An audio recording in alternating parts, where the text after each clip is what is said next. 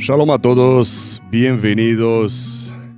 Un saludo a los que nos estáis viendo mm, en directo en Facebook, YouTube, LinkedIn, eh, incluso en Twitch estamos en directo live. Eh, a los que estáis escuchando la grabación del podcast, que está en más de 10 plataformas, os voy a introducir, sin más rodeos, al entrevistado de hoy desde Puerto Rico. Mi primer entrevistado desde Puerto Rico, Víctor Quiñones Ortiz. Es teniente retirado del Departamento de Policía del Estado de Puerto Rico División de Operaciones Tácticas. Víctor es criminólogo, asesor de seguridad, detective privado e instructor en armas de fuego. Es instructor del programa Niégate a ser una víctima de la NRA, National Rifle Association, y tiene un registro sólido y vasto conocimiento que incluye operaciones tácticas, operaciones antiterroristas y operaciones antinarcóticos. En sus 12 años como miembro del equipo de operaciones tácticas participó en más de 200 misiones, muchas de ellas en entornos altamente hostiles. En el, año, en el año 2004 fue galardonado con la medalla al valor y en 2007 recibió las alas SWAT por su rol como instructor maestro en armas de fuego y tácticas en el programa de instructores del Departamento de Policía del Estado de Puerto Rico. Pero Víctor también, en su tiempo libre, le gusta la carpintería, albañilería, cazar, pescar y la supervivencia, ¿cómo no? Qué raro, como a todos nosotros, ¿no? Los que estamos en ese sector. ¿Cómo nos va a gustar supervivencia? Em, señoras y señores, Vamos a traer aquí enfrente, desde Puerto Rico, al señor Víctor. Hola Víctor, bienvenido. Saludos. Un honor estar con usted en su programa, un placer. Muchísimas gracias por aceptar la invitación. Eh, es, estamos hablando antes de, de, ir, de entrar en directo. Es impresionante lo que hace, lo que puede hacer la tecnología hoy en día esto era inimaginable, como tú has dicho, hace 20 años. Correcto. Eh, tremenda calidad, sonido, audio, y aquí estamos para, para compartir tu historia, para que se entere todo el mundo. Gracias, Víctor. Em, antes de empezar, nos mandan saludos desde Ecuador, Carlos. Em, saludos, Carlos. Gustavo también. Eh, buenos días, saludos desde Mendoza, Argentina. Ya ves, nos, están viendo de todas partes. Eh, excelente programa, nos dice por Facebook eh, Emir. saludos al entrevistador y al invitado de lujo. Muchísimas gracias a todos. Em, a Víctor lo podéis encontrar en las redes, ¿vale? En LinkedIn. Buscar por Víctor Quinones. Ahí lo encontrás con N, no con la ñ. Víctor Quinones Ortiz en LinkedIn y también tiene dos páginas web. Eh, www.centerra con doble R, centeragroup.com y tuhospitalfamiliar.com. Cuéntame un poco, Víctor, eh, esas dos páginas, ¿a qué se dedican? Básicamente, eh, la página de tuhospital.com, eh, yo me desempeño como director de seguridad de una cadena de hospitales aquí en Puerto Rico y esa es mi, mi, mi, operación. Mi trabajo principal es como director de seguridad de esa cadena de hospitales eh, aquí en Puerto Rico. Con Centera, eh, lo que es Constellis Group, que pertenece al grupo Constellis, pues estoy en carácter de, de, de, advisor, de advisor en esta de, a fines de asesoría y consultoría para el personal que opera en las bases aquí en Puerto Rico. Vamos un poquito hacer, em, tengo un nuevo término. Antes decía, vamos a abrir el libro que es el invitado y a, ir eh, recogiendo párrafos interesantes de su experiencia, pero se me ocurrió en la última entrevista con un gran, eh, con una gran persona Ernesto Pérez, em, otro término, la anatomía. Vamos a hacerle la anatomía a Víctor y a sacar eh, las cositas brillantes que tiene en su, en su experiencia de vida. Eh, dinos, Víctor, cómo empezó todo, cómo entraste en este sector.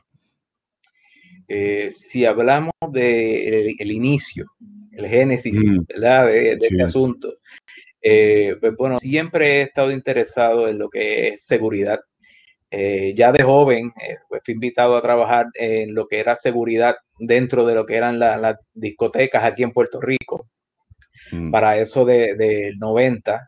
Y dentro de esa seguridad que trabajaba, habían agentes del orden público, eh, policías que también hacían su trabajo ahí. Y en la confraternización entre ellos y lo que es este, la parte del bouncer y el security, pues básicamente hicimos una buena amistad y en ese sentido, pues eh, entré directamente a tomar los exámenes para pertenecer a la Guía de Puerto Rico. Eh, pasé los exámenes y ingresé en el 1995. Eh, y de ahí entonces la historia. Trabajé en diferentes, diferentes áreas aquí en Puerto Rico. Eh, lo que se conoce como el precinto de Barrio Obrero, un área bien de alta incidencia. Eh, luego mm. de esto eh, pasé a la unidad y ahí fue donde comenzó el adiestramiento fuerte como tal en lo que es las destrezas policíacas. Esa unidad pues se caracteriza por estar en constante adiestramiento, ahí pues haciendo lo que es...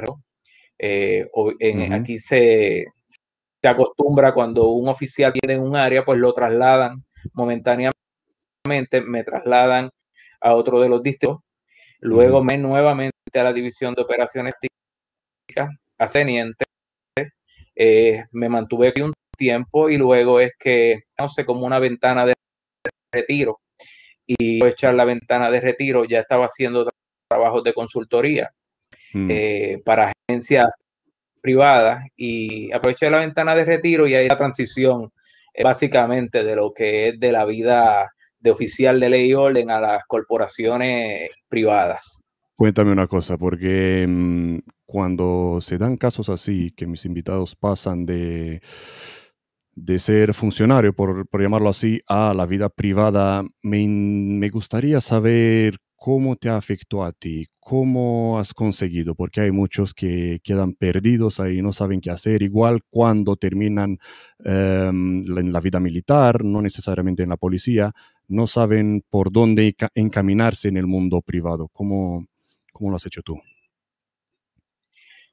Pues mira, en, mi caso, eh, tener buenas relaciones, ¿verdad?, con los funcionarios con los cuales uno ha compartido Estamos mm. hablando de fiscales, jueces, gente que ha visto tu labor y tu trabajo.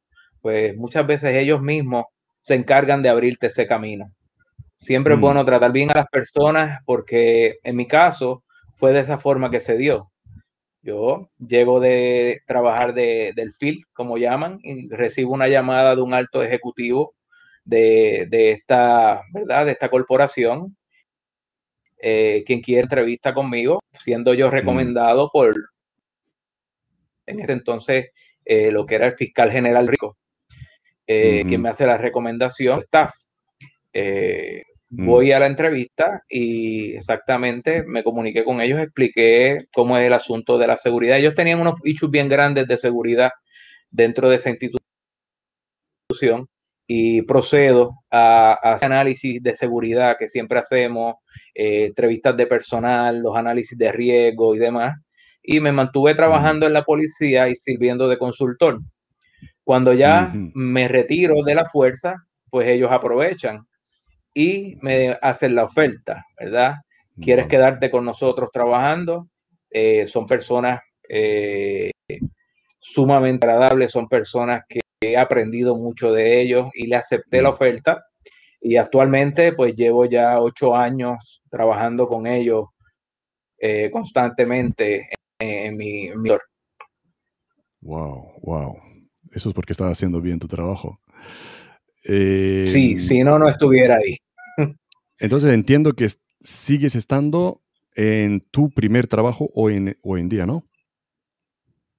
Correcto, si venimos, la primera misión eh, fue una transición directa, fue una transición directa del de, área laboral, ¿verdad? A nivel policíaco a agencia privada de seguridad. En ese aspecto, pues puedo catalogarlo como un golpe de suerte en ese sentido eh, al presente, sí. En cuanto a tu entrenamiento, em, hoy en día sigues entrenando, ¿estás haciendo algo? Aparte de estar en un campo de tiro todo el día.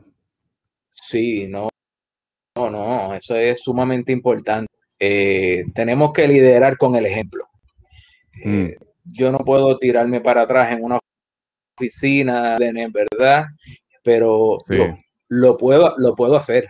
¿Verdad? Porque es mi trabajo, eh, eh, hacer que se cumpla, ¿verdad? La, la ejecución.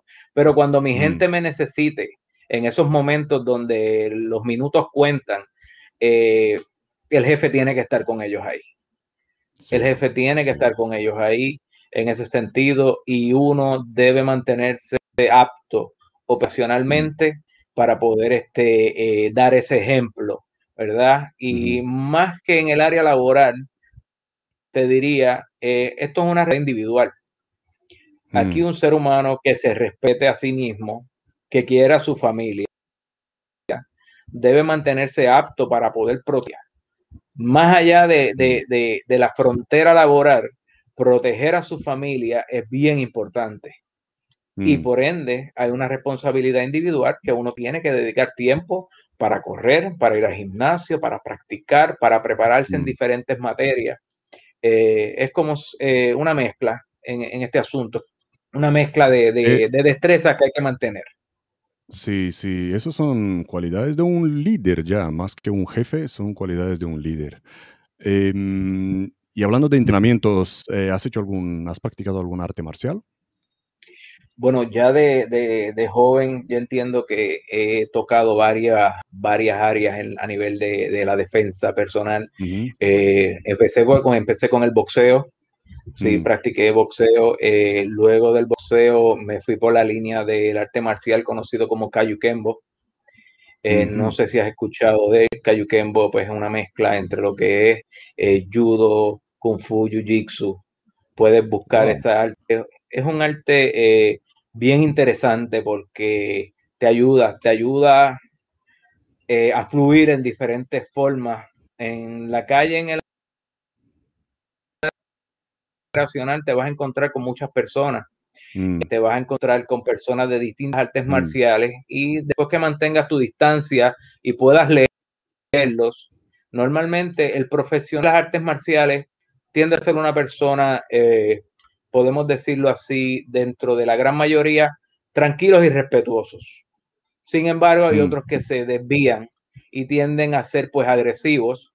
Eh, de igual forma, puede ser que estén en algún tipo de problema a nivel de sustancias controladas o droga, alcohol, pero esa destreza siempre la van a tener. Y nos vamos a encontrar en el campo de la seguridad con esas personas, pero sí, ciertamente eh, poder practicar, ¿verdad? Lo que es la defensa personal. Lo último que entré fue lo que se conoce como el taekwondo. Llevé a mis niñas, una de 12 años y una de 8, y las llevé a practicar. Sí, pero ya el, taekwondo a estas alturas las coyunturas se sienten. sí, es un deporte bien, bien, bien, bien, bien dinámico, bien dinámico. De contacto, ¿no? Sí, sí, sí. Em, a nivel olímpico, ¿verdad? Es un deporte a nivel olímpico. Tiene mucha, mucha destreza de, cardio y demás. Sí. Sí, sí, sí. Qué bueno, qué bueno. Em, pasamos al otro lado, académicamente. ¿Te sigues formando hoy en día? Aparte de estar dando las pues, clases, porque voy a mencionar que mi primer encuentro con Víctor fue en una pausa eh, cuando cuadramos esa entrevista fue en una pausa dentro de una clase. Estaba en una, eh, dando una clase, tenía unos minutos de pausa y fue cuando hablamos. Aparte de dar clases, ¿tú te sigues formando académicamente? Pues fíjate, ah, mi, mi, luego de haber pues, terminado mis estudios graduados, eh, me he interesado más por trabajar con lo que nivel de lo que es los primeros auxilios. Esa área quiero fortalecerla a nivel de lo que es eh, eh, primeros auxilios, controles de hemorragia, descompresiones torácicas y todo esto que ya uno lo, lo ha practicado a lo largo de su carrera profesional, ¿verdad? Que tenemos que tener algún conocimiento de primeros auxilios, pero me ha llevado la atención este, llevarlo a otro nivel, llevarlo a un nivel más tengo la oportunidad de poder compartir con muchas personas este, muy buenas en mi trabajo, profesionales de la salud. Obviamente trabajo en un hospital y he aprendido muchas cosas con ellos, muchas cosas este, que me hubieran ayudado mucho en situaciones en las cuales estuve, ¿verdad? en, la calle, pero todo llega a su tiempo. Pero sí he enfocado mi parte de conocimiento académico a esa línea de lo que tiene que ver con, la salud y, y los primeros auxilios. Y creo que debería de ser, aunque mm, sí lo es, no sé si es obligatorio, pero en la mayoría de los países todos los profesionales de la seguridad deben de pasar un, mínimo curso de, primeros auxilios y lo que estabas mencionando tú. Pero aún así, aparte del curso básico, deberían de eh, profundizar más, ¿no es verdad? Es correcto. Eh, hay una, e, esto es un mundo completamente. Mira, yo cuando mm. estoy adiestrando personal en el uso y manejo de armas de fuego, yo les recalco mucho en la parte de primeros auxilios. Mm. Porque, porque la persona que quiere tener a defenderse y tener su familia viene con una mentalidad ofensiva. Ofensiva mm. en, en el buen sentido de poder protegerse Mm. y piensan que al adquirir, pues ya estoy libre de todo, de todo, todo ataque, ¿verdad? No obstante, eh, tienen que prepararse para poder controlar una hemorragia, poder enseñar a sus familiares cómo mm. poder atenderlo si él sufre alguna herida, porque en mm. un tiroteo las balas van de ambos bandos. ¿Ok? ¿Y qué sucede? Pues esta parte es bien importante eh, porque pierden esa línea de lo que es eh, eh, poder atenderse y ahí es donde se ponen nerviosos, comienza ese corazón a bombear, la adrenalina arriba y si no tienes ese plan B, que es el que te mm. ayuda a darte la calma, ¿verdad? No vas a estar calmado el 100%, mm. pero vas a decir, tengo mi torniquete, tengo mis bandas israelí, tengo mi sello de pecho, sé mm. utilizarlo, he adiestrado a los que están conmigo, me sigue. Ya es una calma que tienes dentro de ese momento de tensión, que en mm. vez de decir me voy a morir, activas el plan de seguridad inmediatamente para poder darte su auxilio. Y cómo no, vienen esos consejos de ti y por tu, sólido registro, estoy leyendo aquí otra vez en tu, en tu introducción, durante las operaciones tácticas. Ahí más de uno se puede encontrar solo, no tanto con alguien que le puede eh, calmar, sino se encuentra solo y debe aplicar solo esto, esas medidas, ¿no? Exactamente. Sí, sí, sí. Y, me encanta cómo lo relacionas con la familia, es, es muy, muy importante. Em, echando un ojo aquí en tu introducción, no hemos hablado de tu, de tu medalla de valor. Cuéntame, ¿cómo fue eso? Pues mire, eso fue un día normal de trabajo, que podemos decir, ¿verdad? Que es un día normal de trabajo. Aquí eh, en el área de Puerto Rico, pues vienen eh, ciudadanos de República Dominicana, ¿verdad? Ellos pues viajan en lancha. De la misma forma le puedo dar el ejemplo de Marruecos a España, ya. ¿verdad? Por darle el ejemplo, ¿ok? Básicamente es lo, que sucede y nosotros mm. como en ese entonces de ley y orden, eh, pues nos llegó a un área donde llegó una embarcación y procedo a ir al lugar con mi, con mi, con mi equipo de trabajo y me toca ir a movilizar, ¿verdad? A estas personas, me toca ir a movilizar eh, parte de estas personas que están entrando y en un momento dado voy a de verdad una, una guapa para poder llevar a estas personas cuando el helicóptero de mm. lo que es el Custom, el Custom and Border Protection, identifica que hay una de estas personas en el agua. Protección de fronteras, digamos. Correcto. Eh, esa persona mm. Ahogando, ellos llevan días eh, eh, que se tardan en ese viaje en algunas ocasiones, ¿verdad? Dependiendo cómo esté el tiempo. Mm. Ahí el océano estaba bastante, la mar bastante picada, como dicen. Mm. Y cuando escucho por radio, eh, yo me crié en una playa que, que básicamente eh, allí se sacaba gente todos los días y de niño pues siempre estuve rescatando personas allí. Eh, y, y, conozco mis habilidades en el agua y dije pues se puede morir. Pues procedo a dar una carrera por la orilla de la playa con todo ese equipo como de 25 o 30 libras encima.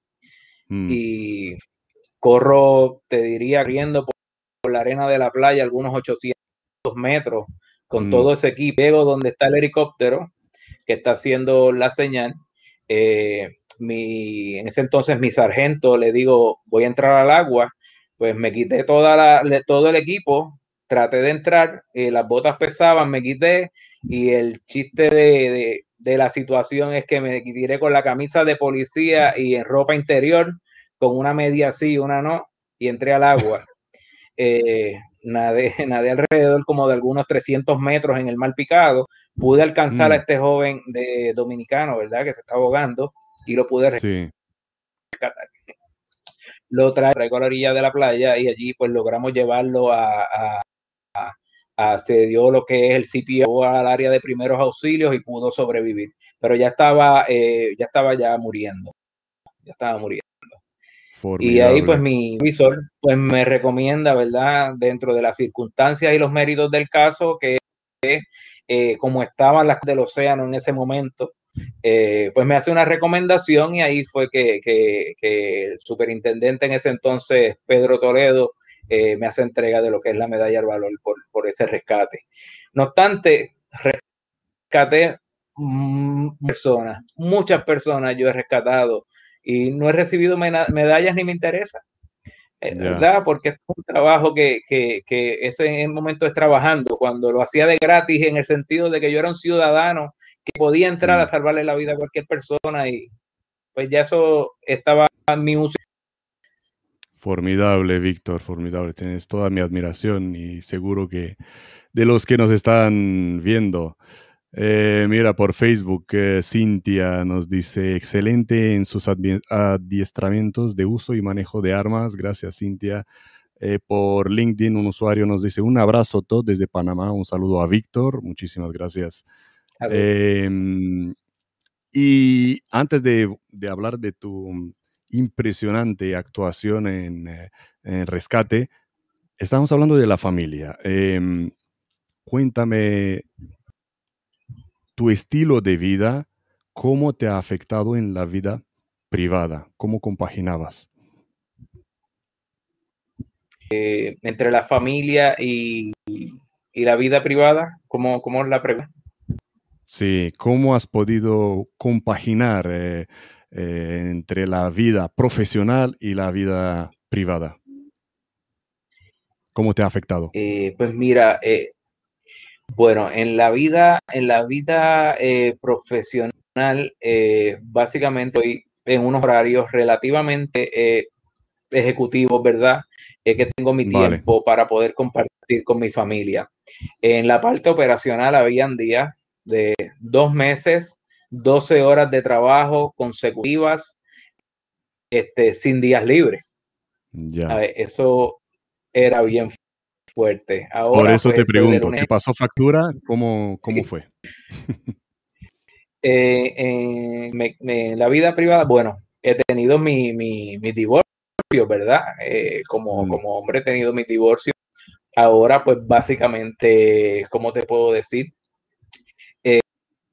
Eh, me he estabilizado, me he estabilizado, he tenido la oportunidad en esta transición de poder este, tener tiempo de calidad con la familia, eh, de poder crecer como ser humano, pero sí, ciertamente el operador eh, operacional activo, llámese policía o llámese, eh, son de las más altas tasas de, divorcio, ¿verdad? Y de ruptura tienen por las condiciones de trabajo, ¿verdad?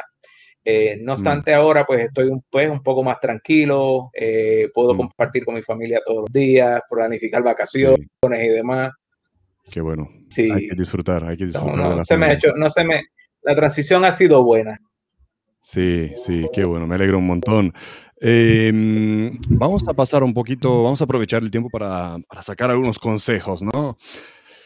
¿Cómo crees que pueden resaltar eh, los profesionales dentro de la seguridad privada? ¿Cómo resaltar para conseguir trabajo en el sector? Porque la gente dice no hay trabajo, pero vamos a ver, ¿cómo brillar para que el empleador te vea? ¿Cómo resaltar? Pues mm, mira, Todd, eh, tengo compañeros que estudios conmigo que me han invitado a darle clases a, los estudiantes que se están preparando mm. y básicamente te traigo esto porque aplica, son los mismos fundamentos. Eh, aplica cuando te estás preparando eh, para salir de la universidad a una vida profesional de trabajo y lo mismo sucede cuando estás saliendo de lo que es el ambiente eh, militar policíaco para entrar de lleno a, la vida eh, operacional a nivel civil, a nivel de mm. seguridad corporativa, seguridad privada, lo que es VIP. Eh, es un conglomerado de, de, de, asuntos, ¿verdad? De destrezas que tienes que trabajar. en este caso, cómo te proyectas en las redes sociales, muy importante. Estamos mm. en una era tecnológica muchos de estos patronos, campos de la seguridad, quieren saber a quién van a invitar a su casa. Ya. ¿Verdad? A su casa me de trabajo. ¿Quiénes son los que voy a invitar? Ellos investigan las redes sociales. Por ende, dueños de lo que callamos y esclavos de lo que decimos. Si nosotros en las redes sociales, si, nosotros en la, si nosotros en las redes sociales eh, nos expresamos eh, de mala manera, eh, tenemos, hacemos posts discriminatorios de índole hater, como dicen, de todos los llamados haters, pues nos están investigando para estos tipos de trabajo. Por ende, debemos ser bien juiciosos cómo nos conducimos en las redes sociales. Mm. Muchas veces tener un resumen impresionante. Impresionante el resumen pero como ser humano tiene cero. Relaciones mm. humanas, respeto al prójimo, cero. Mm. Tienes un ego que te sale por el techo, cero. ¿Qué sucede? Ahí es donde te parar. No obstante, hay áreas que puedes hacer resaltar en, en tu resumen, puedes hacer resaltar. Es bien importante que cuando veas esa solicitud, vea cuáles son los requisitos y qué tienes en tu, en tu caja de herramientas, entiendas, en tu, tu hoja de vida que puedes hacer resaltar. Ejemplo, ser que estén buscando eh, eh, un investigador. Y que vas a tus destrezas, técnicas, entrevistas de interrogatorio, confección de informe, ¿verdad? Todas estas eh, operaciones de campo y resaltas lo que ese patrono necesita. Y luego tienes que prepararte para esa entrevista de trabajo. ¿Cómo te preparas para la entrevista de trabajo? Investigando a ese patrono. Qué bueno. Tienes que saber obra, vida y de la persona que te va a entrevistar. sí, señor. de la persona que te va a entrevistar, no puedes ir sin haber hecho tu investigación. En este caso, quién es esa compañía, cuánto tiempo lleva esa compañía en el mercado y bien importante, esa compañía ha tenido demandas, esa compañía ha tenido demandas por las cuales se ha visto involucrada y entonces tú tienes que ser la solución a esos problemas. Investiga cuáles fueron esas demandas, con esas situaciones y tienes que solución para poder venderte en el campo. Tú tienes que hacer una solución a los problemas. ¿Y cómo vas a poder hacerlo? Investigando. Tienes que investigar.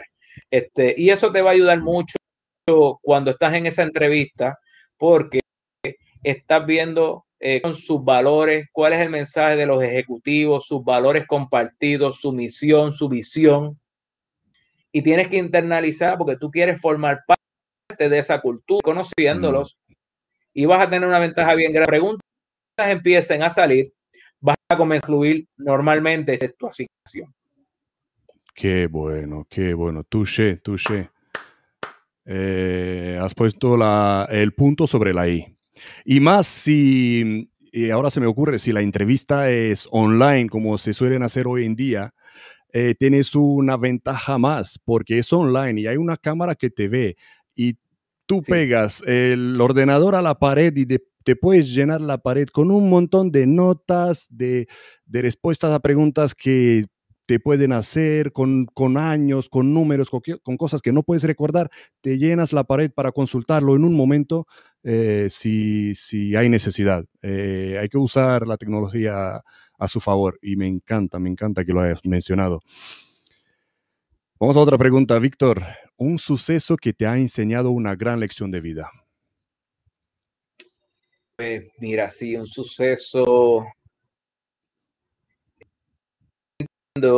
que cuando, cuando entré a la policía, eh, mi primer, eh, puedo decir así, mi primer muerto en la policía, mm. muerto situación, ¿verdad? Tensa. Cuando tenía 18 años a la policía y trabajando, llamaron de unas detonaciones en el lugar. Eh, cuando llego al lugar fue el primer agente que llegó a la y procedo a entrar eh, a esa escena que era en la parte posterior de una residencia y cuando abro la, la puerta, ¿verdad? Donde se escucharon las detonaciones, habían este cadáveres, ¿verdad? Había un cadáver de, de, una niña de unos dos años y su padrastro, que entiendo que entiendo, eh, abusando de ella y pues la, la, decidió matarla y matarse él. Ese fue mi, mi primer muerto teniendo 19 años como oficial de policía ya trabajando y me los encuentro justamente de frente. Eh, ese suceso me marcó completamente eh, porque es algo que, que y ahí te hace sentir, ¿verdad? Eh, ciertamente el valor del trabajo que estás haciendo eh, cómo podemos evitar que cosas así sucedan, ¿verdad? Eh, como te dije, de ahí en adelante, pues he tratado de profesionalizarme constantemente. Y si mm. nunca voy a olvidar ese, ese día. He visto muchos cadáveres, muchos, muchísimos. Y, y ese de, ese de esa primera vez este, es donde empieza la piel a ponerse dura. Sí, Sí, fue como un, bautizo, por llamarlo así, ¿no? Sí. Eh, se me ocurre una, pregunta ahora, mm, hablando de tu, de tu vida, mm, pues, en antiterrorista, en operaciones tácticas y antinarcóticos. ¿Llegaste a participar o a detener o participar en la detención de, de alguno de los, de los grandes? Eh, eh, narcotraficantes grandes. Sí, o, mm, terroristas o bueno en, la parte en la parte en la parte a nivel de lo que es eh, antinarcóticos, ¿verdad? estuve mucha no hay, no hay que dar nombres. Sabemos que no hay que dar nombres. Claro, sí. Sí, pero sí, estuve en muchas redadas de narcotraficantes de, de, alta jerarquía, lo que podemos decir así, y eh, a nivel de lo que es eh, terror per se, eh, sí, en una de las operaciones aquí en Puerto Rico, de, grupos conocidos en ese entonces como lo que llamaban los, los macheteros en ese entonces, sí participé en, operaciones, ¿verdad? En ese, para las posteridades, ¿verdad? De esos, de esos grupos tremendas situaciones y no nos olvidemos que Puerto Rico es uno de los estados de Estados Unidos, es territorio americano. Em, sí. Que intenta repeler eh, todos esos em, ataques o, intentos, ¿no? Correcto. Em, seguimos con lo tuyo, ¿no? Con, la, con, con tu tus operaciones, a lo mejor desde ahí sacamos la respuesta a esta pregunta. Eh, ¿Uno de tus mayores errores del que hayas aprendido? Pues diría que sería depositar confianza en la persona correcta. Ese es otra vez depositar confianza en, la persona incorrecta. Eh, ese factor.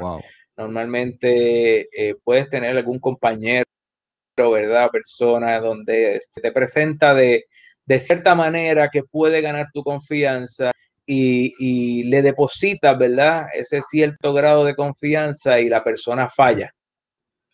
Eh, te sientes reable por haber tomado la decisión de o delegar o darle esa confianza y ciertamente te diría que eh, tuve ese error varias veces y apreciándolo perfeccionando para que no me vuelva a ocurrir. No quiere decir que no me vuelva a ocurrir, ¿verdad? Pero he sido bien juicioso, bien juicioso de ahora en adelante. Impresionante, Víctor, como más de uno de mis entrevistados me han dicho lo mismo. Más de uno me han dicho, no, no es que un error, pues fue que he tenido un, eh, no disparó el arma o mm, cualquier error que se te puede ocurrir. Eh, me he quedado sin gasolina, se me olvidó eh, llenar el tanque de, gasolina, se me olvidó mil y mil de, de, incidentes que se te pueden ocurrir. Y no, uno de los mayores errores, más de uno, me dice que fue depositar la confianza en la persona equivocada. Es impresionante, sí. Hay que tener mucho cuidado con eso, ¿no? Y bueno, ¿cómo lo haces ahora? Dicen que el que se quema sopla hasta en el yogur, ¿no? Sí. No, ahora lo pongo un poco más a prueba. Ahora tienen, tienen que pasar ahora un sedazo eh, bien fino, bien fino, un sedazo bien fino, un filtro fino eh, eh, para poder llegar a eso. Qué bueno, qué bueno. Mm, muy buena lección, muy buena lección. Em, ¿En algún momento te has, te has preguntado qué miércoles hago yo aquí? Fíjate, he estado, te diría, como que en, mis situaciones y en mis misiones, eh, quizás por, el, por las horas de trabajo involucradas en esa situación, ¿verdad? Eh, eh, pudiera decir ya ha sido, ya es tanto, ya tanto tiempo y tan corrido que me, mm. he hecho esa pregunta. ¿Cuándo se va a acabar esa? sí, me, he hecho esa pregunta ya. Cuando ya el cansancio, ahí es que es donde parte esa pregunta. Mientras estamos con la mente fresca y enfocado, pero cuando el cansancio es abrumador, cuando la acción es bien peligrosa, sí, hay que hacer, me he hecho varias veces pero has seguido, ¿no? Un café y adelante. Has seguido ah, y has tenido éxito. Sí. me puede costar la vida. Sí, sí. Em, llegamos a la parte favorita de la entrevista. Bueno, antes de hacerte la pregunta favorita, em, vamos a mm, citar aquí otro comentario por Facebook de Mónica Morales, sargento Gallosa, subdirector Em, de Operaciones Tácticas nos aclara de la Policía de Puerto Rico. Mis respetos al señor Víctor Quiñones, exteniente y compañeros, máster en seguridad. Gracias, gracias Mónica. Y también desde Inglaterra, Fineas González. Buenas tardes para Inglaterra. Buenas tardes. Buenas tardes para nosotros. Buenos días para Víctor. Sí, sí. Em, Víctor, vamos con la pregunta preferida. Todas me gustan, pero esta es mi preferida. Comparte, por favor, una anécdota que te haya pasado, que seguro que te han pasado un montón de cosas. Aparte de lo de la, lo de la medalla, que, bueno, no tiene nada de risa. Una anécdota normalmente ah, em, es un suceso que te que cause eh, risa, ¿no? Que te hayan contado o que te haya pasado a ti. Sí, pues mira, este, he estado en diferentes diferentes situaciones y sí. anécdotas. La anécdota de, de, vida eh, tuvo la parte graciosa. También. una parte eh, eh, graciosa también, sí, porque yo llegué al hospital en ropa interior y con la camisa de policía abierta. Allí esta persona a la sala de emergencia. Y allí, con los doctores y las enfermeros, ahí es que me percato que estoy en ropa interior y con la camisa de policía y me percato porque me están mirando extraño. Eh, y tengo que salir, tengo que salir de, verdad, tengo que salir de, esa sala de, de por suerte para mí, eh, colinda, ¿verdad? Es cerca eh, de lo que es eh, el cuartel de policías y la sala de emergencia y el hospital, pues son juntos. Y cuando salgo, como está una situación activa, ellos me dejaron allí y se fueron. O sea, me quedé a pie en, en la sala de emergencia y sin ropa. Cuando salgo, yo dije, pues nada, yo paso por la parte de atrás y me voy para el cuartel. Era exactamente las 12 del día, la hora del almuerzo. y cuando yo voy a dar, cuando yo voy a salir de la, de la sala de emergencia para, para el cuartel, pues yo dije, pues brinco la verja de la parte posterior. Y cuando me subo en la verja, yo escucho unas voces de mujeres detrás de mí, de damas detrás de mí, que dicen, pero eso es un policía, eso es un policía en calzoncillo, brincando una verja. Y yo seguí sin mirar para atrás, brinqué la verja y me metí para el cuartel y había unos comandantes y me dicen, Quiño, ¿qué pasó? Y yo le dije, no, es que yo que estaba rescatando al individuo, lo llevé a y me dejaron a pie sin ropa allí.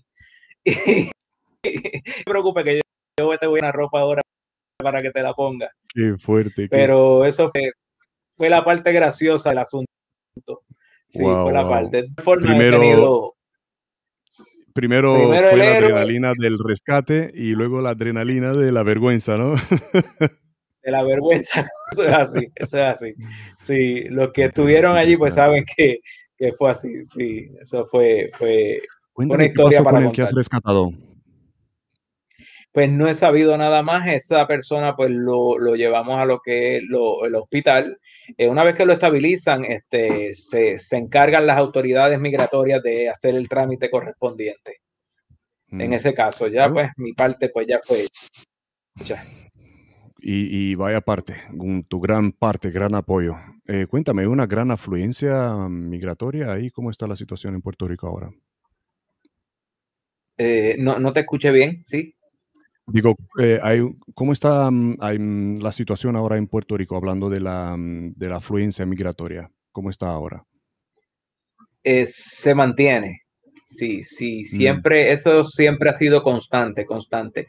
Nosotros tenemos este, una gran población, ¿verdad?, de hermanos dominicanos aquí en la isla, este, que han llegado de esa forma y han logrado, ¿verdad?, este, eh, eh, su, su, su tarjeta verde, como llaman, eh, y han tenido, pues, por la situación que están pasando en ese país, tienen una gran oportunidad, ya tienen familiares que han raíces aquí, se han estabilizado, o sea, que están llegando a, donde sus familiares en ese sentido, pero se mantiene constantemente ese flujo.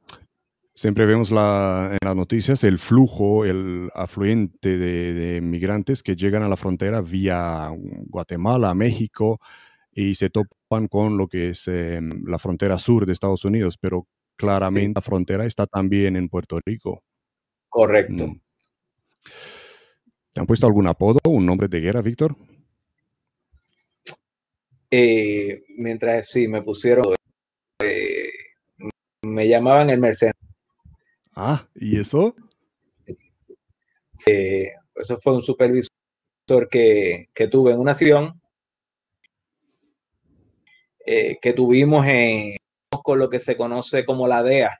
La división mm. de la DEA tenía una operación y nos tocó a nosotros ir con ellos como, como equipo táctico eh, para la seguridad del área. Mm. Y cuando llegamos, ellos entraron al lugar primero en un confidenciales y luego nosotros venimos con el grupo detrás, ¿verdad? Mm. Y cuando llegamos al, cuando llegamos al lugar, eh, veo que uno de los agentes de la DEA corriendo detrás de, un individuo y nosotros mm. íbamos llegando en el, vehículo y yo le digo, síguelo, continúa detrás de él.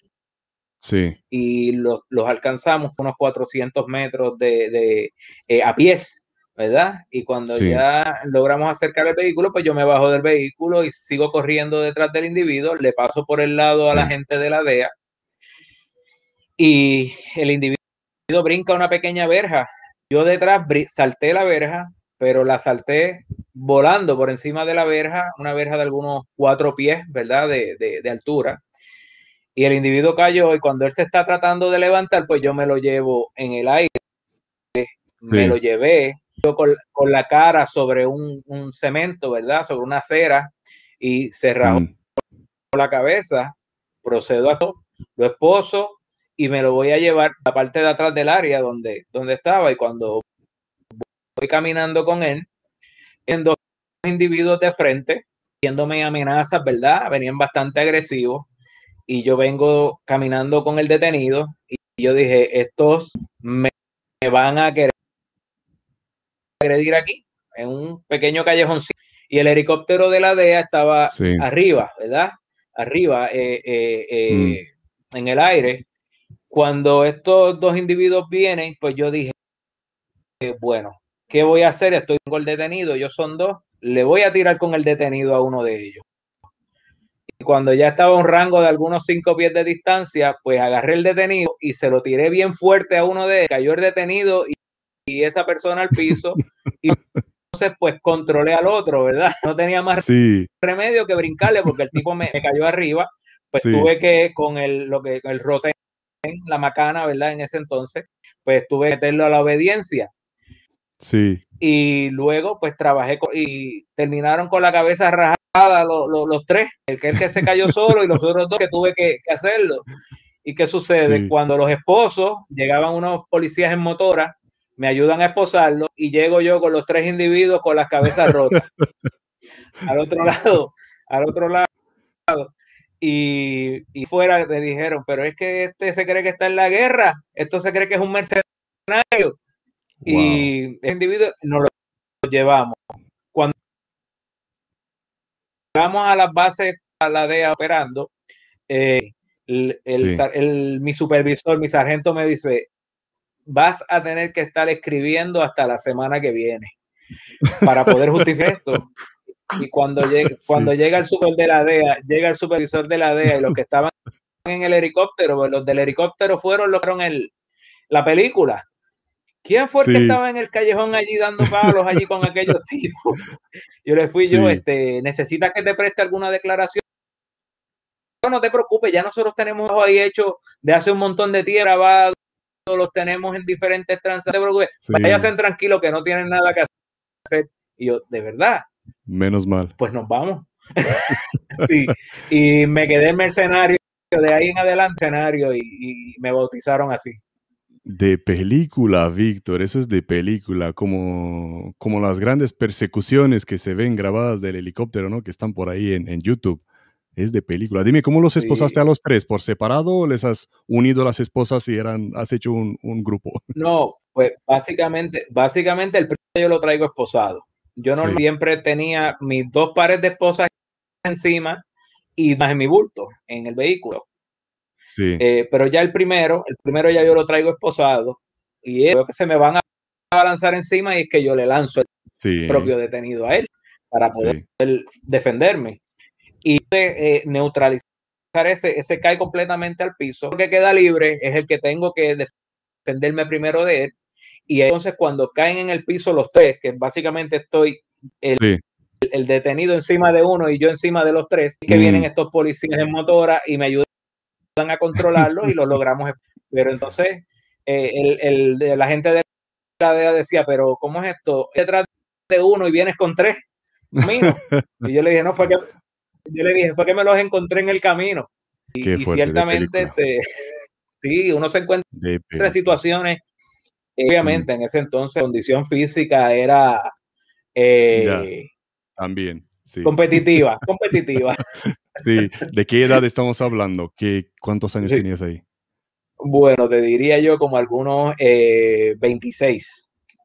¡Wow! Algunos 20, wow, 26 wow. Me años, imagino, sí. por eso estabas saltando verjas, ¿eh? Saltando en el hospital, saltando aquí.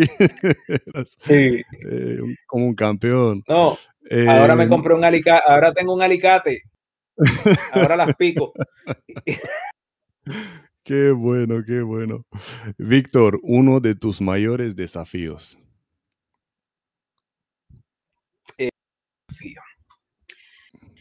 Uno de mis mayores desafíos es que mis hijos sean mejores que yo, llevarlos a otro nivel. Wow. Mm, A nivel, yo entiendo que ese es el mayor desafío que puede tener eh, eh, una persona en unos tiempos como estos, donde hay Mm. tantas amenazas eh, a nivel cibernético, a nivel físico, eh, mantenerlos alineados y que sean mucho, mucho, muchísimo mejor que uno. Eso es un gran mm. desafío. Sí, Eso es a nivel, a nivel personal, mm. Ese, eso es un gran desafío para mí. Sí, sí. Qué bueno, qué bueno. ¿Qué te enorgullece de tu vida profesional, Víctor? Poder ayudar a los demás. Mm. Eh, poder ayudar a los demás. Ver el hambre en estas personas que van subiendo, de querer aprender y uno poder tener la capacidad de ayudarlo, aconsejarlo, ofrecerles dirección, eh, facción eh, mm. para mí, ¿verdad? Ser un facilitador, crecimiento profesional de, estas personas, ¿verdad? Eso pues me llena de uh hacerlo. Qué bueno, eso debería de ser el lema de todo, todo policía o ex policía inclusive, ¿no? Em, nos mandan saludos por eh, YouTube, eh, Magdaleno, Magdaleno Baragán, muchísimas gracias, un fiel seguidor nuestro. Saludos todos, felicidades para su excelente trabajo, gracias, gracias Magdaleno. Y por Facebook, tienes una pregunta, Víctor. no aparece el nombre aquí, pero es un usuario de Facebook. Dice, buenos días, Aline y Víctor, un saludo desde Colombia. Tengo una pregunta para Víctor. Dadas todas sus eh, destrezas y habilidades que ha adquirido en toda su carrera, ¿cuál es su ambición o sueño en la vida donde pueda desarrollar todas sus habilidades al máximo? Eh, pues, básicamente donde estoy trabajando actualmente. Mm. donde, sí, donde estoy trabajando actualmente, tengo una idea de, desarrollar eh, tanto a nivel administrativo, operacional y personal. Eh, pongo en práctica todos los conocimientos ¿verdad? adquiridos a nivel de seguridad y adquiridos a nivel personal, ¿verdad? Los dotes para poder con lo que es el grupo administrativo. Eh, donde mm. normalmente eran la parte administrativa y la parte operacional, ¿verdad? Eh, entiendo que donde estoy ahora mismo es donde donde entiendo que he podido desarrollar esas habilidades al máximo y he aprendido mucho también. Créame, tengo un jefe bien exigente, bien exigente y, se preocupa mucho por, la preparación de, su equipo de trabajo. Qué bueno, qué bueno. Em, y hablando de los profesionales, ¿no? A los que les estás enseñando, em, ¿cuál crees que es el error fatal que podría cometer un profesional que ya está en el sector? Bueno, como a, rol eh, a nivel operativo, ¿me mencionas a nivel eh, eh, operativo de defensa o a nivel de búsqueda de trabajo?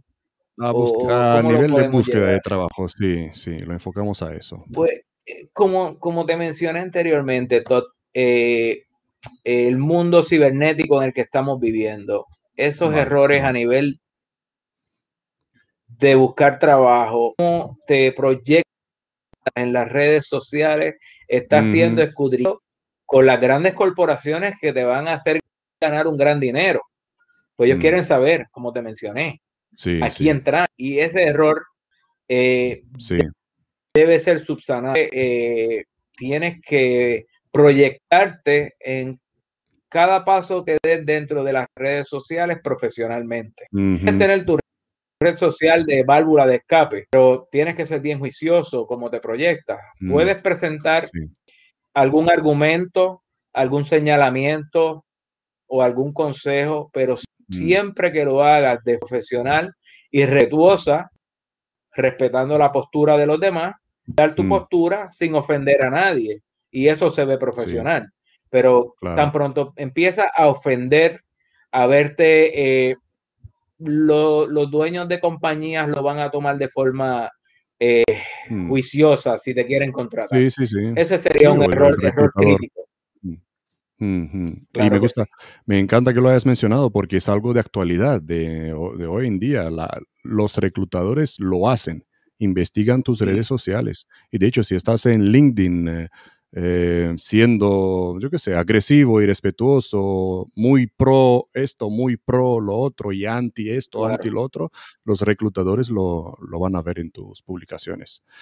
Claro que sí. Em, te llegan siempre gente nueva, ¿no? Que quiere entrar en el sector. ¿Qué crees que no están haciendo bien? Eh, yo entiendo que no se están preparando de manera adecuada. Yo entrevisto muchas personas, yo entrevisto muchas mm. personas. Eh, y una de las preguntas que yo hago en, para, a modo de consejo, están escuchando, pregunta mm. que si a usted se le da la oportunidad de un equipo de trabajo, ¿cómo usted quisiera que fueran esas personas que van a formar parte de su equipo de trabajo? Y básicamente, esa persona pues tiene que proyectarse, ¿verdad? En la contestación. Deben ser dinámicos, proactivos, que trabajen en equipo, que sean, tengan buena comunicación, que puedan seguir mm. instrucciones, ¿verdad? Eh, mm. Que sepan trabajar en equipo. Son muchas las cosas que podemos decir. Yo he tenido personas en entrevista que me dicen, no, yo estuve 30 años en la, en la policía, tengo un bachillerato en justicia, tengo... Mm. Esa fue su introducción. Cuando le hago la pregunta, ¿y cómo usted quisiera que fueran las personas que trabajen en su equipo de trabajo? Después que sigan mis instrucciones, no van a tener problemas conmigo. Después que acaten mis instrucciones. Sí. Me sigue lo que te quiero decir, ¿verdad? Sí, es el jefe, no el líder, es el jefe. Entonces, eh, él lo que quiere, este viene a lastimarme el personal. Si lo viene a, se ve esa postura autocrática de ya desde el principio a imponerse de tal forma y eso yo lo veo. Y yo pues tengo que prever esos problemas que me pueden... Tantas cosas buenas que uno puede querer tener de un compañero de trabajo. De ese equipo tantas cosas que uno necesita de ese equipo de trabajo y te vas a concentrar en que sigan sus instrucciones si no quieren tener problemas conmigo. Sí, sí, entonces el, eh, consejo sería que deben de hablar con humildad, ¿no? Que no, no nos va a hacer aparentar débiles ni nada por el estilo, sino hablar con, humildad. Oh, claro, eh, eh, ser honesto, ser honesto, ¿verdad? Y, y, saber que como te mencioné, eh, el conocimiento hoy día está al alcance de un botón, al alcance de un conocimiento. ¿Qué sucede? Eh, básicamente, eh, como te dije, máster, doctorado, todo vuelve minúsculo cuando eres un mal ser humano. Sí, señor. Cuando careces de relaciones públicas. Mm. Tú llegas a este lugar donde tú crees que eres el todo y vas a empezar a tener problemas con todo el grupo, ¿sabes? Hay mm. que mantener una línea de, compañerismo, hay que mantener una de humildad. Eh, las mm. interpersonales son bien importantes para conseguir trabajo. Las relaciones interpersonales y esos contactos son bien importantes, ¿verdad? Poder ganarte a la gente, estar con ellos ahí, poder, eso es bien importante, ¿verdad? Eh, qué bueno, es la parte bueno. que están fallando. Qué bueno. Eh, mucho, obviamente, canalizando, canalizando esa energía, eh, eh, es donde tienen que controlarse. Qué buenos consejos, Víctor, qué buenos. y de hecho, mira, por Facebook también Juan Manuel Alonso nos lo está confirmando. Saludos desde Mendoza, Argentina. Dice excelente entrevista. Mónica, que comentó antes, también nos dice, hacen falta muchos Víctor Quiñones. Gracias, Mónica. Eh, por LinkedIn también eh, Carlos Maximiliano Duarte. Buenas tardes, nos saluda. Saludos, Carlos. Gracias por seguirnos a todos los que nos están viendo por todas las redes, en vivo y en directo. Em, excelentes, excelentes consejos. Me encanta, me encanta. Tu opinión personal ahora, Víctor. ¿Cómo ves el sector en las últimas décadas en Puerto Rico? El sector privado, digamos desde cuando tú estás en el sector? ¿Cómo lo ves viniendo? Va, va, eh, obviamente con esto de la pandemia, ah, las compañías de seguridad a nivel, ¿verdad?, eh, de la nación aquí en Puerto Rico y a nivel de Estados Unidos han tenido una gran baja eh, en lo que es el personal de seguridad y entiéndase que en muchas ocasiones el personal de seguridad es el mm. que está de primera línea, directamente de primera línea, atendiendo a estas personas que llegan dentro de una situación.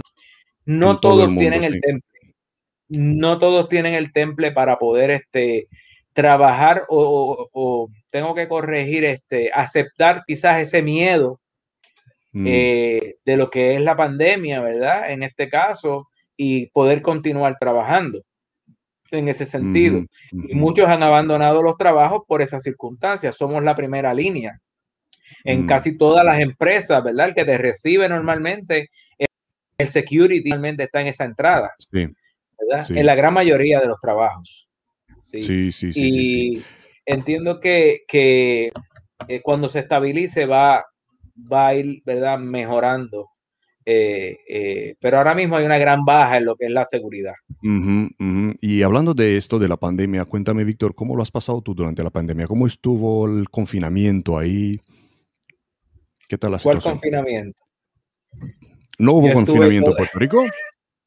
sí, te digo, no, me refiero en carácter personal porque es en un hospital yo no estuve confinado en ningún momento, estuve ahí, ahí al frente con mi gente, pero sí. Ahí al eh, frente. A nivel emocional, emocional, eh, social, ¿verdad? El mm.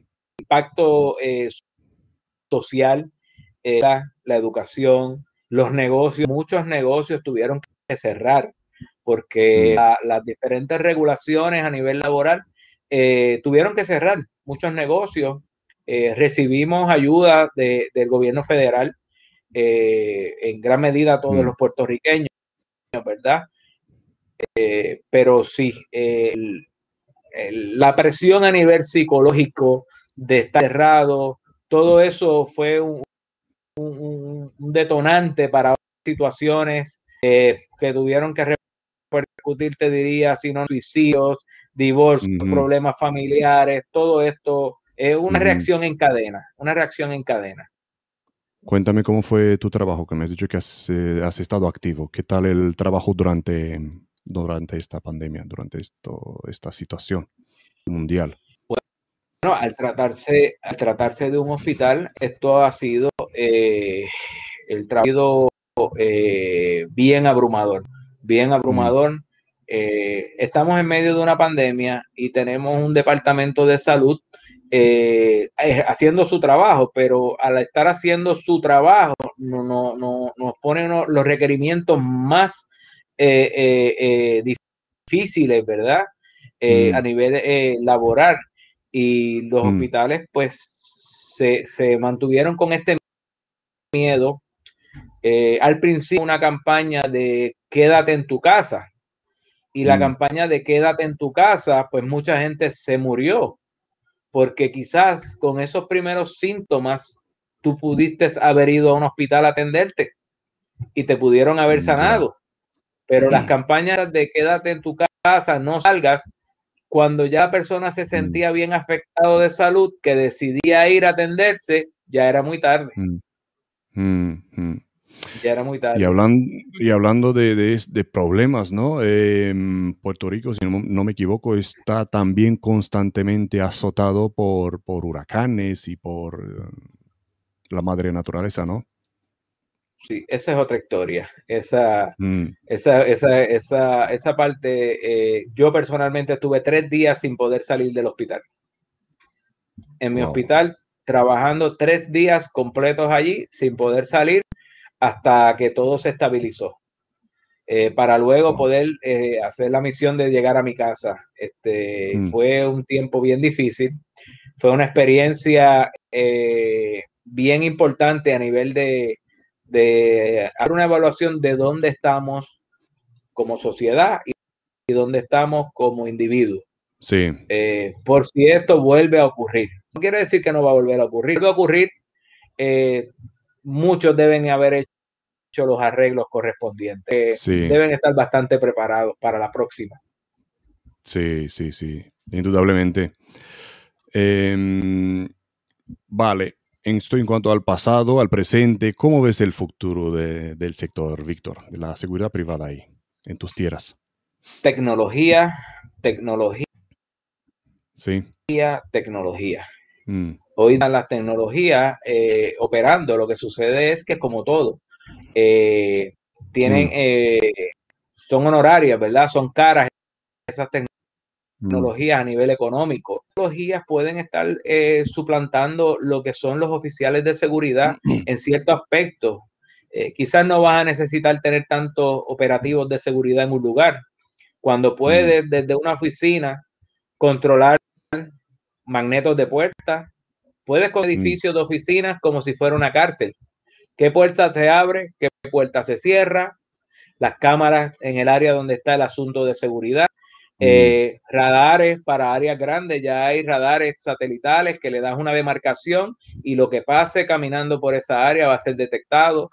Eh, mm. Estamos hablando que la intervención se reducirá más a ir directamente un pequeño equipo táctico de trabajo que vaya a detener una persona específica en un lugar y, lo neutralice, pero toda la mm. otra operación va a ser a nivel tecnológico, porque vas a tener edificios inteligentes. Edificios mm. inteligentes donde tú vas a poder controlar. Ok, este es el individuo que está agresivo. Esta puerta, la 1, la 2 y la 3, se quedó ahí mm. encapsulado, no va a poder salir las fuerzas de ley a resolver. Eh, eso es lo que se está llevando. Añádele los drums, los drums de seguridad, todo. Imagínatelo en los próximos 20 años. Wow. Cuán desarrollado va a estar y cuán accesible va a estar, porque entonces esa tecnología se va a poner más económica en ese sentido, porque la competencia es grande. Pero también va a estar el hecho de si te hackean esas líneas de seguridad. Sí, también el, adversario va a tener acceso a eso, ya que se pone más barato, hackeable. Claro, Mm. Y exactamente. Este, pero quizás vas a llegar a un lugar y no vas a ver ni una sola persona de seguridad en todo el lugar. Te están mirando cámaras. Pero están por todas partes. Sí. No están, pero sí, están en todas partes. podemos decir. Sí. Sí, entiendo que la tecnología, la, sí, sí, lo, si haces un análisis, cómo se ha ido desarrollando mm. y haces una proyección y tú vas a decir, espera, vamos, ¿Cómo van a ser esas áreas de seguridad? Obvio, va a tener un costo, pero como igual los celulares son, eh, eran bien y ahora están accesibles que hasta te los regalan, pues esa seguridad te van a decir, te ponemos el pro, te ponemos el programa de seguridad y nos pagas la actualidad. Difícil. Sí. Ahí estamos moviendo. Estoy, estoy te diría que estoy un 99.9% seguro de que va a ser así. Me encanta tu visión, me encanta tu visión. Sí, sí, lo veo venir también. Seguro que más de, uno lo ve venir. Em, pero vamos al factor humano, Víctor. ¿Crees que está fallando algo ahora en el sistema de capacitación, de formación, ya que tú estás en este, en este mundillo, estás instruyendo, estás como instructor? ¿Crees que está faltando algo, fallando algo? Eh, pues mira, eh, es algo evolutivo. Mm. Eh, la formación en las academias de seguridad, eh, cuando se forman los baby boomers, cuando mm. estaban en esta línea de carácter, de formar el carácter de una persona. Mm. Estamos en una época eh, millennials donde ellos tienen su forma, ¿verdad? Tienen su forma de aprender, nacieron en una época que muchos ya de nativos digitales nacieron en una época digital. nacieron en una Nativo digital, fíjate en el término, nativo, digital. ¿Qué eres? Nativo digital. Sí, nativo digital. Nací con una computadora en la mano. Sí. Eh, sí, y, qué sucede? Eh, la evolución a nivel de los ambientes laborales, mm. eh, la inclusión de, de muchas personas al área laboral, nos ha hecho desarrollarnos como sociedad. Sin embargo, el nivel del carácter de operativo de seguridad, eh, con su carácter, con su enfoque, con su capacidad de seguir instrucciones directas sin cuestionarlas, eh, mm. ahí es donde está sucediendo. Eh, los que están llegando a esta nueva generación lo cuestionan todo. Mm. Lo van a cuestionar todo, eh, van a tener este, una protesta por cualquier cosa que los haga sentirse mal, van a tener, Mm. porque es como ha ido evolucionando la sociedad. Antes te decían, párate 20, 20 horas ahí, no te muevas ahí debajo del sol y está pendiente que nadie pase por ahí. Hoy día, no, eso son condiciones infrahumanas. Yo voy a llamar al departamento del trabajo y de relaciones laborales. Yo voy a hacer Sí. una queja en tal sitio. Voy- me sigue. Sí. Eh, es una solución. Esa parte no es que estamos fallando, Mm. es que necesitamos adaptarnos. Mm. Necesitamos. ¿Cómo le ofrecemos el carácter y la dirección que estos nuevos eh, oficiales de seguridad necesitan? ¿Cómo nos Mm. vamos adaptando para darle esas herramientas? ¿Verdad? ¿Cómo, cómo nos adaptamos? Eh, y hay que revisar todos esos currículos eh, eh, de estas instituciones, ¿verdad? Que Mm. se dedican a lo que es el- la acción de personal y, y Mm. llevar ¿verdad? ese currículo que tenga esa fusión entre lo táctico y lo, y lo, y lo, y lo administrativo. Hay que ir haciendo ese merge. Antes Mm. te, te ibas todo el tiempo por la táctica y la pa- parte administrativa como que se, se, se deslizó poco porque eres un soldado en el campo, Ujú. Pero debemos- Ujú.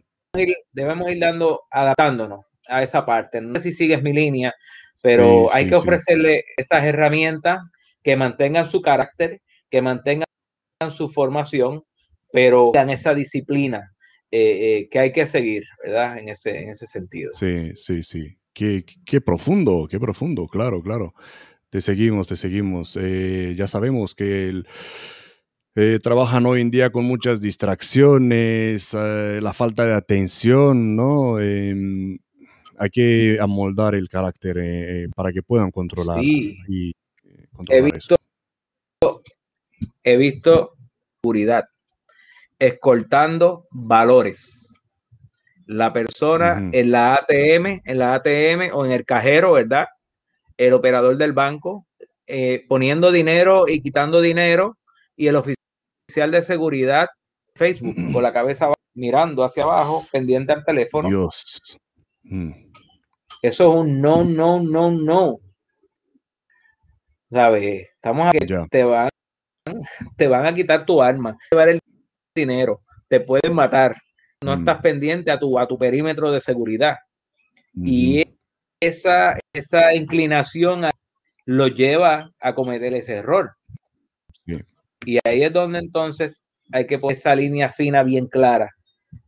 Mm. Si usted Marcar pasa límites. prometer la seguridad, la, la- la- exacto, marcas el límite, tan pronto se compromete la seguridad del cliente, está fuera. Sí, Lo mismo sí. sucede con nosotros en, en un hospital, se compromete la seguridad de un paciente, la Sí. señal, te fuiste. No se juega con la vida. Sí, Claro que sí. claro. Claro que sí. Y es, Eh, como le digo, una responsabilidad individual, te pagan por garantizar la seguridad, no puedes estar en Facebook. Em, teniendo tu pasado, ¿no? Em, recién retirado, eh, sales a la calle, no es porque sea Puerto Rico, pero sales a la calle, hay gente que te admira, gente que le gustas y gente que a lo mejor pues no le gustas tanto. Sí. Eh, sales siempre preparado, ¿qué llevas encima? Algo sin lo cual no sales de casa. Bueno, eh, normalmente, normalmente siempre llevo dos armas de fuego encima. Bueno, estamos hablando de Eh, Puerto Rico, un sí, arma- se me olvidó. Sí, eh, sí, siempre mi equipo principal normalmente eh, mi, mi- mi- mis armas, mi, mi backup, mi navaja de backup, ¿verdad? Que es una navaja de combate que puedo utilizar para el combate. Mi multiusos, que también lo utilizo, y eso es lo que tengo encima, ¿verdad? Eh, eh, eh, normalmente siempre que salgo para cualquier lado, siempre salgo con este equipo. He tenido que intervenir en situaciones donde hay policías interviniendo, paro y los ayudo Mm, en lo que tenga que, que- que darle la mano, que me conocen y como saben quién soy en el área donde sí, pues me paro y lo, y los ayudo, pero sí, normalmente es algo con el equipo. Más allá del equipo, estar pendiente a tus alrededores todo el tiempo. ¿Qué llevas en, en, la mochila por si acaso cargas una mochila? Sí, pues bueno, de emergencia llevo eh, mis torniquetes, llevo mm. gas, llevo bandas israelí, ¿verdad? Tengo mi equipo, sellos de pecho, eh, mm. por lo menos para atender dos personas heridas, ¿verdad? Eh, de balas, linterna, llevo linterna, mm. dispositivos de control eléctrico, digo, lo que son los tasers.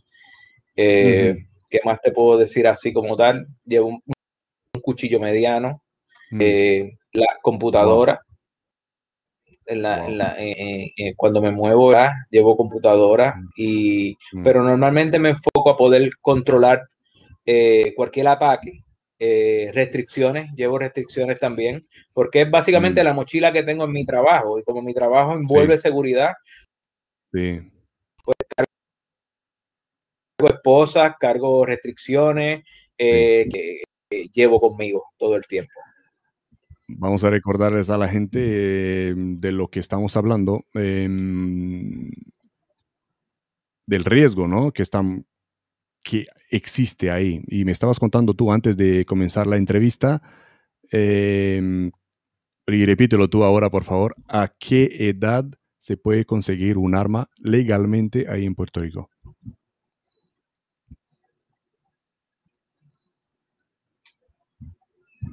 Víctor, ¿ahora estás conmigo? ¿Sí? Víctor. Yo te veo y te escucho, no sé tú. A ver si estamos. A ver, a ver, a ver. Ha pasado algo con el audio aquí. Yo te escucho.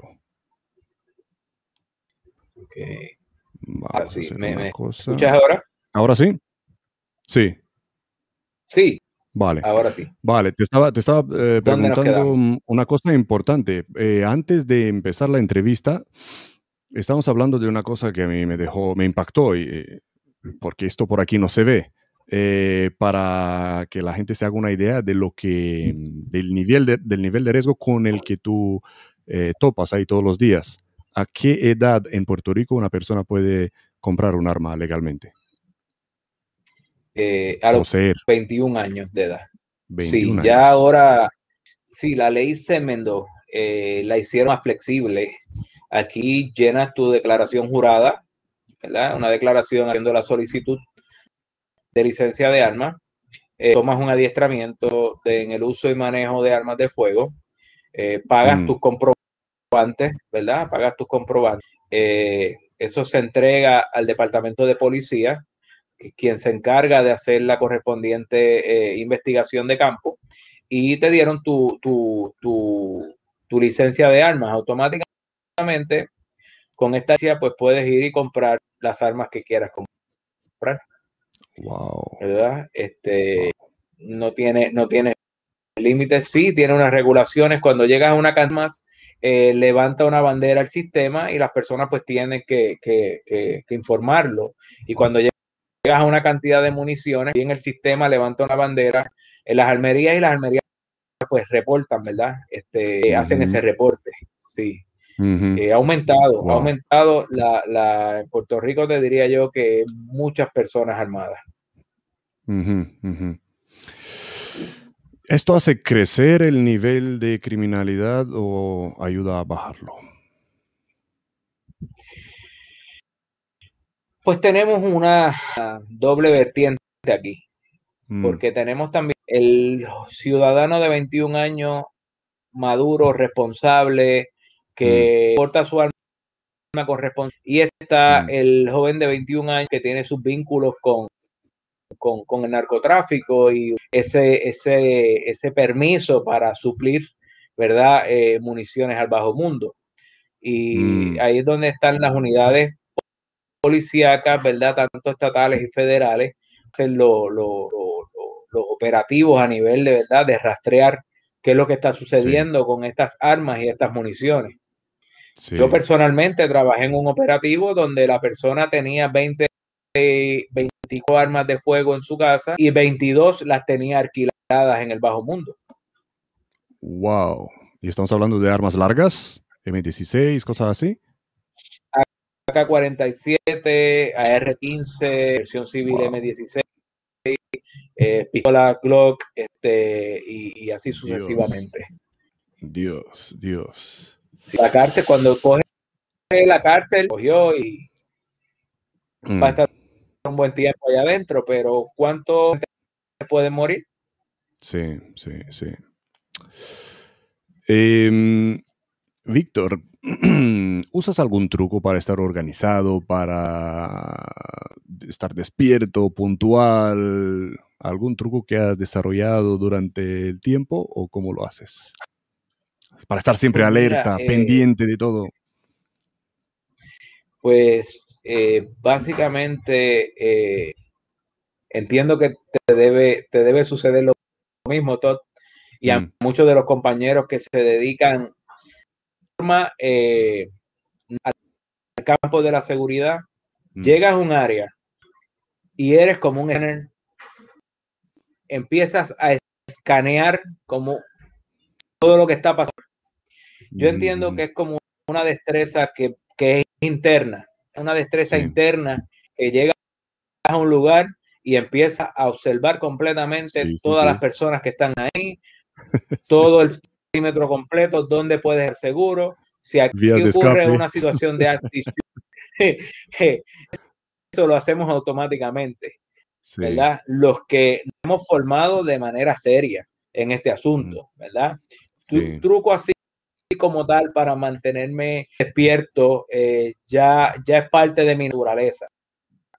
Mm. Mantenerme organizado, tenerme organizado, eh, eh, poner tus prioridades, mantener tu agenda organizada, eh, prepararte, ¿verdad?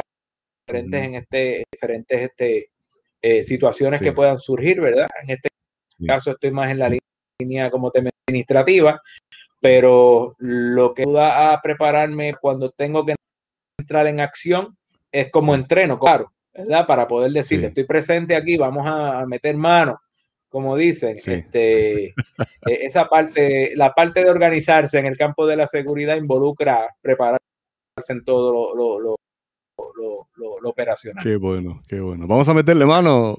Tu arma preferida, Víctor, hablando de armas. Mm, bueno, eh, va a depender de la situación, ¿verdad? De la que, que, vaya a utilizar. Eh, eh, normalmente, normalmente, que que normalmente utiliza en un momento dado fue la Glock 19, ¿verdad? 15, eh, 15 municiones en el cargador, ¿verdad? Y una en la recámara. Mm. Pero ahora eh, vino un modelo, no sé, como la Glock eh, modelo 45, pero es calibre 9. Entonces es como un crossover entre una Glock 17 y una Glock 19. Tengo una empuñadura full size, un grip de combate grande, ready, eh, con 17 municiones y una munición en la recámara y cañón de eh, eh, el slide arriba es de modelo 19. Tiene mm. municiones, el saque, como dicen ahí. Este, esa, es la, esa es la que normalmente, la que normalmente uso. Sí. Eh, cuanto a arma, en arma larga, pues el M4, ¿verdad? O el, lo que es el, el, modelo o la versión M16 en ese sentido. Eh, pero la versión civil que nosotros usamos es la, como la R15, cañón de pulgada, eh, mm. miras de repuesto, mira IOTEC, eh, linterna, toda la, la instrumentalidad que, que lleva, ¿verdad? Un arma como esa. Todos los juguetes. Ya ese es sí, ya ese es, eh, en el caso civil, sería nuestra artillería pesada. En ese caso. sí, sí, sí. Ah, esto en cuanto a, mm, a tamaño de, de lo que puedas llevar, ¿no? Pero al tamaño corporal, ¿crees que en ese sector el tamaño corporal importa? Eh, sí, eh, te diría que en el... Van a haber unas tareas donde es importante. mm. bien importante, las de, de, de, contacto directo, ¿verdad? El, el, físico es bien importante, pero ya a nivel, te diría que en el campo de la seguridad es como un equipo de baloncesto. Qué bueno. Sí, sí porque si tienes una persona que tú le tienes que decir, tienes que subir seis por las escaleras y tienes que subirte al techo y tienes que verificarme ese perímetro desde ahí.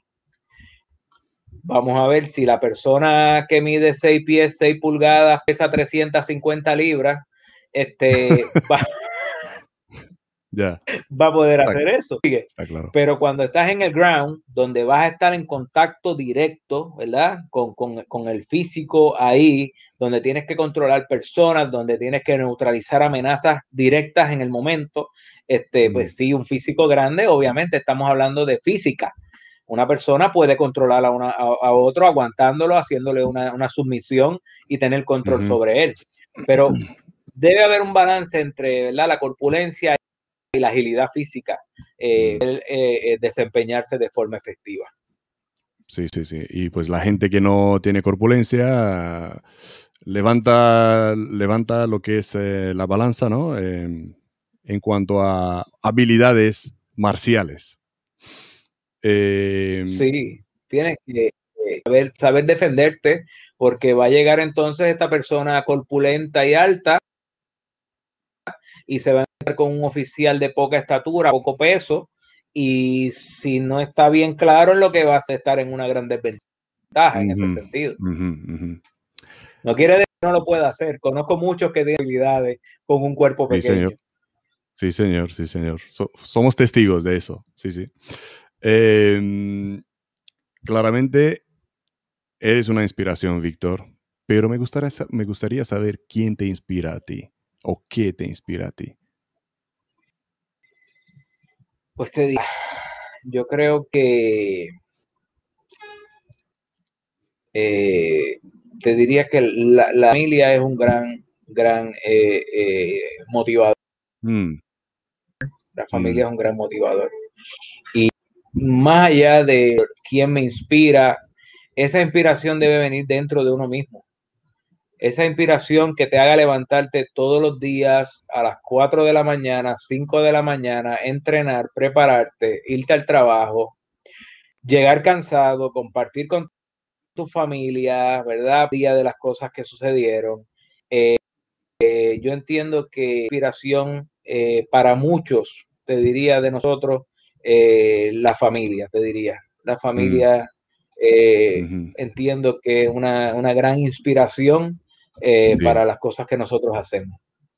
La inspiración y la motivación que me estabas diciendo, que hay que buscarlo, hay que buscarla dentro de uno mismo siempre.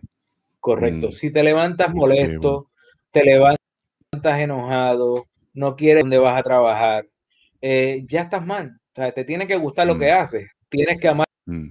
lo que haces. Si no te gusta levantarte y llegar, ve buscando otro sitio porque no eres, no eres feliz, tiene que darte felicidad lo que estás haciendo, levantarte contento, llegar al trabajo, ¿verdad? Querer hacer las cosas que estás haciendo. Eh, si estás así, debes hacer una evaluación. Yo le recomiendo al que la encuentre así, haga una evaluación o cambie de trabajo. Mm. ¿Qué echas de menos, Víctor? En general, ¿vale? Te sientas tú ahí mirando las olas, eh, imagínate ahí en, la playa sentado mirando las olas en uno de tus pocos momentos que tengas a lo mejor. ¿Qué echas de menos pensando hacia atrás? Pues te diría que la adrenalina, la adrenalina, la adrenalina constante de de saber que vas a, estar en, lo que nadie quiere hacer, eh, lo peligroso, eh, también el compañerismo, ¿verdad? Esa camaradería que hay con los equipos de trabajo, eh, ese compañerismo, ¿verdad? Se extraña.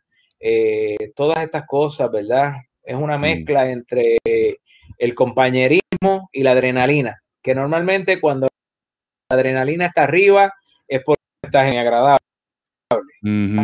Eh, pero sí, esas emociones, esas emociones, esas emociones se extrañan. Sí, fíjate tú como todos somos así, ¿eh? eh, a la pregunta, ¿dónde te preguntaste qué miércoles hago aquí? Es cuando no sabes cuándo se va a terminar eso, cuando estás en el momento, y ahora que se acabó aquello, lo echas de menos. Pero eso es así, eso es así, así. Te creo, te acompaño. Claro, que sí, claro que sí. Sí, señor, sí, señor. ¿Hubieras hecho algo diferente si podrías volver en el tiempo?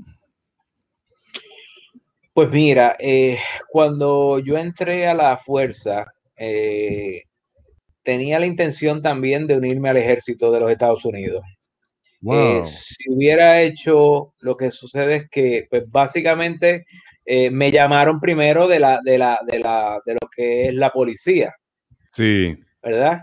Me llamaron primero la policía, pero si echar al tiempo, eh, me hubiera gustado pertenecer primero a lo que es el ejército y quizás hacer una carrera o estar en el ejército y luego entonces este, venir a lo que es la vida, la vida eh, a nivel policíaca. Si no hubiera hecho una carrera directo, pero sí, sí. Es algo que siempre me ha llamado la atención. Te quedó ahí este. Sí, sí, yo soy como un Navy SEAL frustrado. El, em, el, mercenario, por eso, de ahí le salió el mercenario. Sí, sí, sí. qué bueno, qué bueno. Ahora, ¿qué planes tienes, Víctor? ¿Qué tan lejos quieres llegar? Pues en, en las corporaciones que me encuentro se encuentran en constante crecimiento, ¿verdad? Este, estoy dentro de haciendo el mejor trabajo que puedo llevar a cabo. Si surgiera la oportunidad de seguir escalando en otras líneas, ¿verdad? De misma corporación, pues eh, estoy disponible para hacerlo. Y, te diría que, es un trabajo bastante estable, tiene eh, diversidad de situaciones que surgen a diario y me siento, me siento bien donde estoy así en ese sentido. No he visto, he tenido oportunidades, eh, eh, ofertas para movilizarme, ¿verdad? A lo que es Kuwait, lo que es Irak, Afgan, modo de contratista, en Sudamérica también. Pero pues, cuando pongo una balanza, eh, de verdad, seis meses y tener un par de días de vacaciones pues lo pienso en el momento que estoy, porque me siento dentro de lo que, que estoy haciendo, eh, puedo hacer un balance entre vida y trabajo que no, no me lleva a, a, tener que tomar esa decisión de, moverme, ¿verdad? Eh, la compañía eh, Constellis, que a la que pertenece Centera, tiene oportunidades de trabajo alrededor del mundo, en 40 países, ¿verdad? Y, y, tengo muy buenas comunicaciones con los altos ejecutivos, que lo único que le tengo que decir es, ¿cuándo salgo? Eh, Pero fíjate tú cómo buscas, aunque eches de menos esa adrenalina, eh, cuando pones ahí y pesa, a ver qué pesa más, ¿no? Tu bienestar ahora profesional, familiar también, ¿no? Eh, ¿Qué pesa más? eliges tu situación actual, ¿no? Claro, claro, claro. En ese, en ese mm. sentido, sí. Obviamente hay que, uno nunca sabe porque hay ofertas hay ofertas. A lo mejor algo te llama la atención, ¿no? ¿No? Hace, hace girar. mira, de, esas ofertas, de, esas ofertas que es tu propia esposa, que la que te lleva al avión con las maletas y te monta. que dice, venga, tira ya. Y ya no te aguanto en casa, ¿no? sí. Sí, sí, sí, sí, sí. Em, ¿Qué libros recomiendas, Víctor? Eh, eres un instructor, em, eres un formador. ¿Qué libros recomiendas? ¿Qué aplicaciones? Eh, pues mira, en, lo que es el campo de la seguridad privada, el profesional de la seguridad privada debe formarse en distintas materias. No te mm puedo decir un libro espejo, ¿verdad? Pero a modo de lo como te mencioné, ahora estoy trabajando mucho con lo que, eh, lo que son los primeros auxilios, ¿verdad? Hay un libro que se llama eh, Survival Medicine. Eso Survival Medicine es específicamente para operaciones de campo, situaciones médicas que surjan en sitio de supervivencia cuando no está disponible un hospital y cuando no está disponible una ambulancia.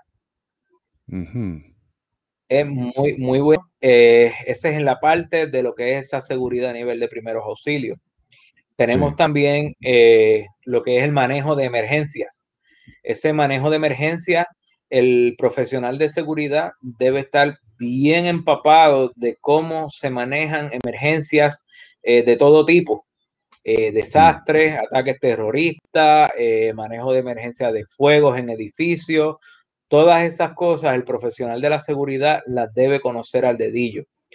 La parte de lo que tiene que ver con, la administración, con el trabajo, ¿verdad? El lugar de trabajo, hay un libro que recomiendo que es Psychology Applied to Work. Ese libro yo lo adquirí en una convención en Atlanta en el 2010 eh, por el propio autor, el Paul Muchinsky. Él falleció en el 2015 y ese libro te ayuda a poder entender las dinámicas en los ambientes laborales. Eh, toda esta dinámica en los ambientes laborales de cómo motivas al personal, la forma de la administración, la forma de la supervisión, todo esto es bien importante. un profesional me suena muchísimo este, me suena muchísimo este libro, Psicología aplicado al trabajo. Sí, sí, sí. Sí, Psicología aplicada al trabajo de Paul Muchinsky. Qué bueno, qué bueno, qué interesante. ¿Alguno más o algo más? No, de ahí en fuera te diría que son los que cubren ya el, el, resto de la operación, los que han pasado su, diría yo, 10 años arriba en el campo de la seguridad, policíaca o militar, ya saben cómo defenderse de alguien. Y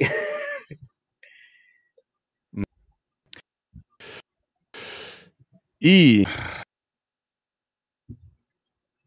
Víctor, darle a la gente dónde te puede encontrar. estás en LinkedIn, ¿no? Eh, donde la gente te puede encontrar por tu nombre, Víctor Quinones, ¿no? Con E.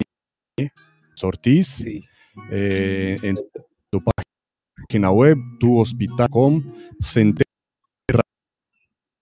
group.com también, eh, Facebook también.